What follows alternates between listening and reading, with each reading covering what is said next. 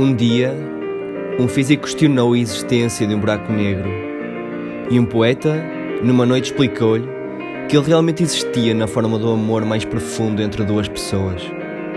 O buraco negro não era realmente negro, era apenas da cor do amor, porque é capaz de nos colorir e consumir da forma mais bela e infinita que o universo alguma vez assistiu.